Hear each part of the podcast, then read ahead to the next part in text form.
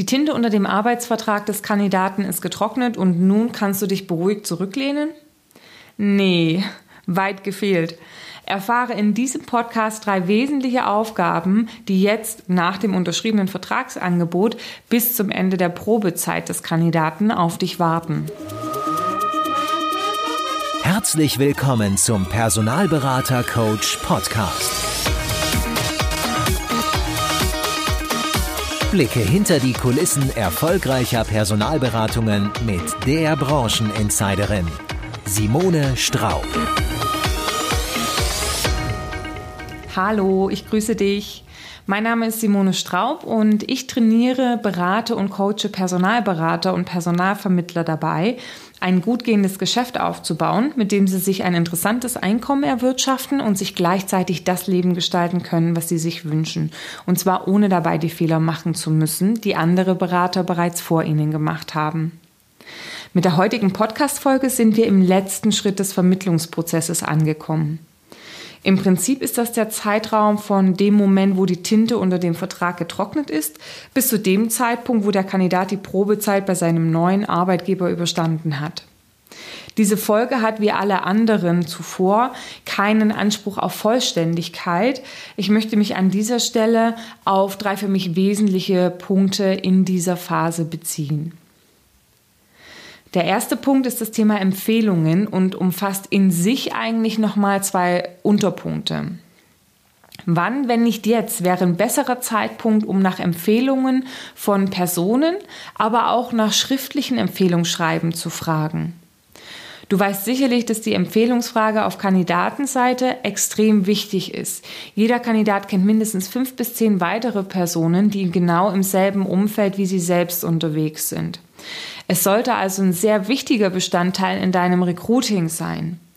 Natürlich auch aus dem Aspekt, dass man nicht nur nach Kandidaten fragt, die dasselbe tun, sondern Kandidaten leben ja nicht irgendwie separiert in einem Unternehmen, sondern die haben natürlich auch noch Kontakt in andere Fachbereiche.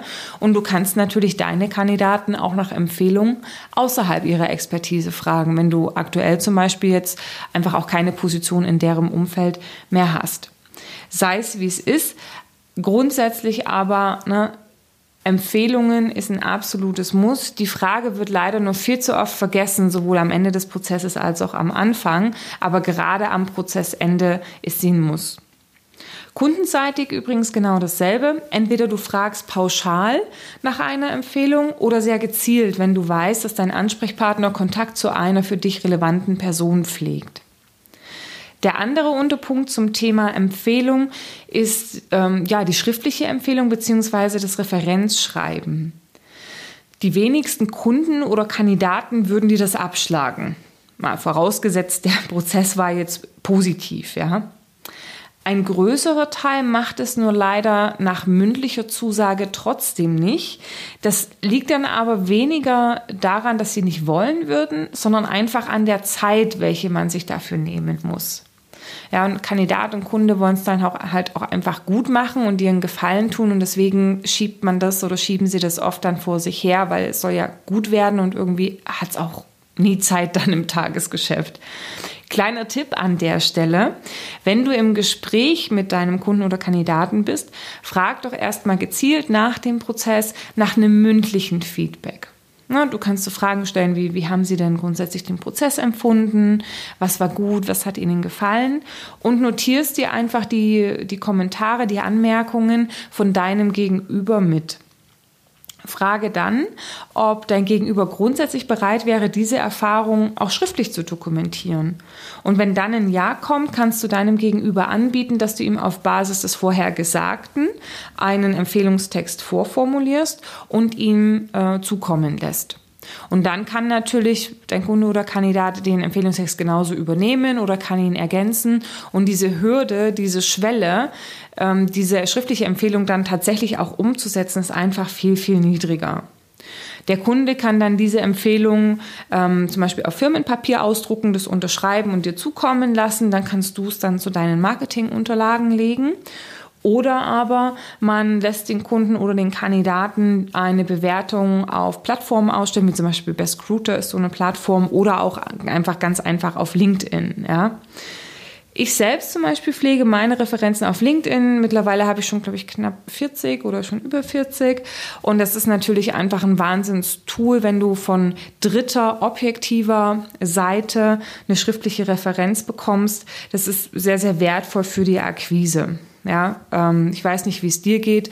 Ich bin jemand, ich vertraue sehr stark auf Empfehlungen, ja, gerade eben auch aus meiner Umgebung oder wenn ich mit Leuten spreche und die sagen, Mensch, dieser oder jeder Dienstleister, der ist wirklich gut. Anstatt mir da große Mühe zu machen und fünf andere auszuprobieren, neige ich persönlich auch dazu, wirklich auf Empfehlungen zu hören. Ja. Also schriftliche Empfehlungen sehr, sehr wertvoll für deine Akquise, ob am Telefon, wenn du dann äh, den Namen deines, äh, deines ähm, Kunden auch nennen kannst und das dann gleich so ein Hinhörmoment bei deinem potenziellen Kunden schafft Kundschaft vor Ort in einem persönlichen Termin oder auch als Bestandteil deiner schriftlichen Marketingunterlagen ist es immer eine tolle Sache. Sie erleichtern dir den Einstieg und bauen dir auch ähm, bauen dir zukünftig auch Vertrauen auf. Meine zweite Empfehlung für dich in diesem letzten Prozessschritt ist, dass du bis zum Startdatum unbedingt regelmäßig vor allem mit deinem Kandidaten in Kontakt äh, bleibst. Prüf da übrigens nach der Kündigung deines Kandidaten ab, was mit den bisherigen anderen Angeboten geschieht. Jeder gute Kandidat hat meistens, wenn er sich umorientiert, mehrere Angebote. Werden diese wie selbstverständlich abgesagt oder druckst der Kandidat noch ein bisschen herum? Ja? Dann sollten die Alarmglocken bei dir angehen und du solltest dies entsprechend adressieren bzw. in jedem Fall dranbleiben. Sollte beim Kandidaten ein Umzug oder andere Veränderungen anstehen, dann frag, ob du irgendwie unterstützen kannst. Bleib mit dem Kandidaten und Kunden locker alle paar Wochen in Kontakt. Mit dem Kandidaten tendenziell immer ein bisschen eher noch als mit dem Kunden, dass du einfach guckst, dass alles passt und ja, nichts Unvorhergesehenes passiert. Der dritte Punkt, der aus meiner Sicht wichtig ist in dieser Prozessphase, ist, dass du natürlich auch über das, über das Startdatum hinaus beim Kandidaten dranbleibst. Kandidaten und Kunden. Ähm, grundsätzlich aber, sage ich mal, da auch nochmal das Bottleneck eher beim Kandidaten. Ähm, informier da am besten auch deinen Kunden vorab darüber, dass du mit dem Kandidaten Kontakt hältst, nicht, dass es zu unnötigen Irritationen kommt. Gerade wenn jetzt zum Beispiel in deinen ähm, AGBs, in deinem Vertrag mit dem Kunden auch eine Nachbesetzungsklausel vereinbart ist, ist es dein gutes Recht, während der Zeit auch noch nach dem Rechten zu sehen. Also du brauchst da kein schlechtes Gefühl haben, wenn es angekündigt ist. Und wie gesagt, gerade dann, wenn du ähm, eine Nachbesetzungsklausel hast, dann ist es dein gutes Recht, äh, nach dem Rechten zu sehen und zu schauen, dass eben der Kandidat sich 100 Prozent wohlfühlt und auch von Kundenseite alles passt. Als Regelwerk für die Kontaktfrequenz kannst du dir gern Folgendes vermerken.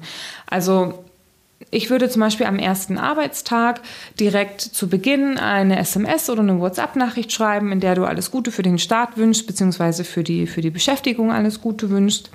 Am Abend des ersten Arbeitstages bietet es sich durchaus an, mal miteinander zu telefonieren, um über den ersten Eindruck speziell vom Kandidaten zu sprechen. Und ähm, am Ende der ersten Woche solltest du auf jeden Fall dann nochmal mit Kandidat und Kunde telefonieren, gegen Mitte der Probezeit und dann auch nochmal ja, so in etwa zwei Wochen ähm, vor Ende der Probezeit, um da eben auch nochmal nach dem Rechten zu schauen. Ziel ist es, bei Bedarf zu vermitteln zwischen beiden Parteien und bei Missverständnissen ähm, eben da zu sein, um diese eben auch aufzuklären. Ich kann mich da zum Beispiel an einen Fall erinnern, in dem eine Kandidatin von mir bei einem Unternehmen angefangen hatte. Und ihr Vorgesetzter war immer sehr, sehr viel reisend unterwegs. Und ähm, relativ zeitnah nach ihrem Start gab es im Unternehmen Umstrukturierung. Und ähm, es haben sich dann Gerüchte gehäuft, dass sie eine internationale Reisetätigkeit aufnehmen würde müssen. Ihr Vorgesetzter war viel unterwegs und es hat sich nicht so wirklich eine Gelegenheit ergeben, mit ihm darüber zu sprechen. Deswegen habe ich dann an anderer Stelle verlässliche Aussagen dazu einholen können und bewirkt, dass sich jemand mit ihr zusammengesetzt und mit ihr gesprochen hat. Und so konnte der aufkeimende Samen eines Zweifels sehr, sehr schnell beseitigt werden. Ja, mit dieser Folge möchte ich die detaillierte Betrachtung der zehn Schritte des Vermittlungsprozesses abschließen.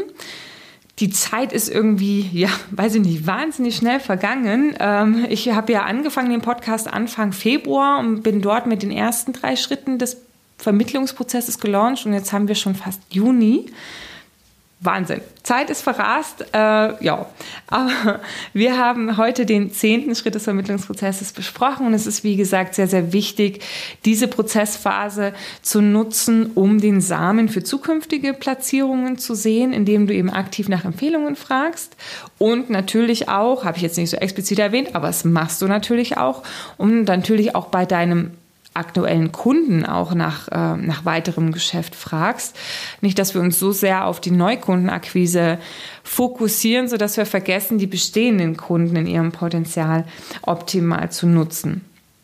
Ja, und äh, der zweite, zweite bzw. dritte Aspekt eben in dieser Phase ist eben dieser regelmäßige Kontakt mit Kunde und Kandidat bis zum Ende der Probezeit. Die nächste Folge wird wieder ein Interview sein und zwar mit einem sehr erfolgreichen Unternehmer, der im Bereich IT-Recruiting mit seinem Unternehmen im letzten Jahr 133 Millionen Euro Umsatz erwirtschaftet hat. Sei also gespannt und ich freue mich, wenn du auch das nächste Mal wieder mit dabei bist. Bis dahin, happy hunting!